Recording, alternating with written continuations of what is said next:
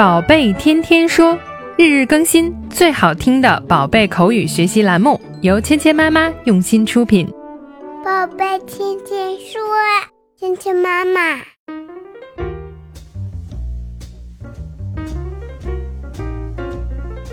嗨，亲爱的小朋友们，欢迎回到芊芊妈妈和柏宁哥哥带给你的宝贝天天说。那今天呢，我们继续来学习《Rebecca Rabbit》这一集动画片里面的有趣对话。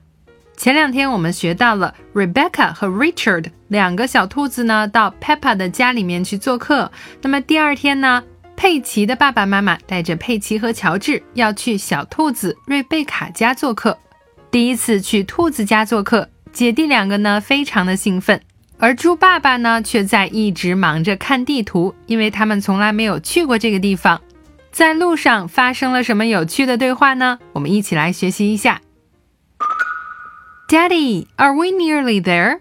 The map says Rebecca's house is on the next hill.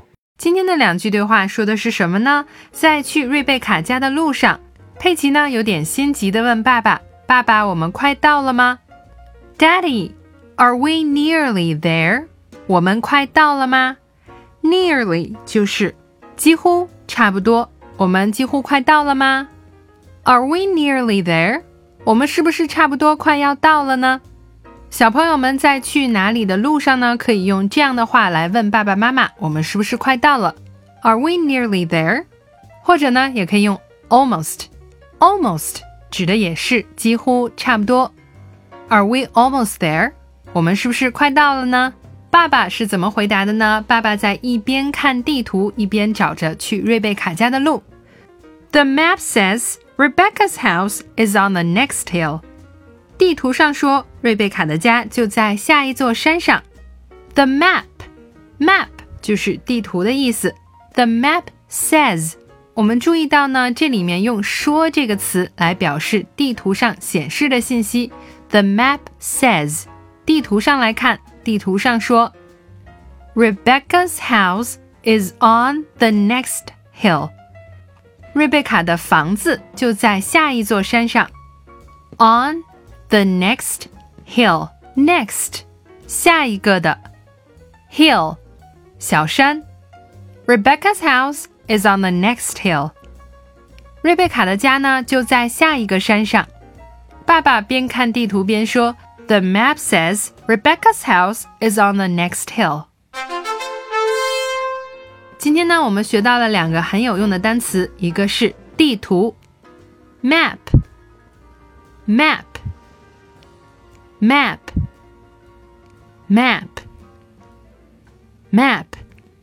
第二个词呢，就是小山，hill，小山，hill。hill hill hill hill 好，接下来我们一起来练习今天的跟读作业。Daddy, are we nearly there? Daddy, are we nearly there? The map says Rebecca's house is on the next hill. The map says Rebecca's house is on the next hill. 好，接下来我们来玩你问我答的游戏。小朋友们听到“叮”的声音后，请说出你的那一句。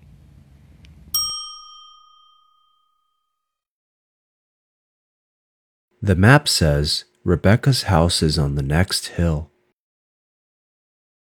Daddy, are we nearly there?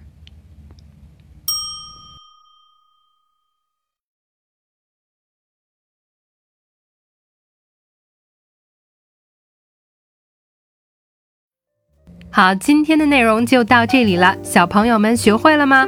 更多精彩的内容，请关注“芊芊妈妈儿童英语”的微信公众号，还有喜马拉雅专辑。我们明天不见不散。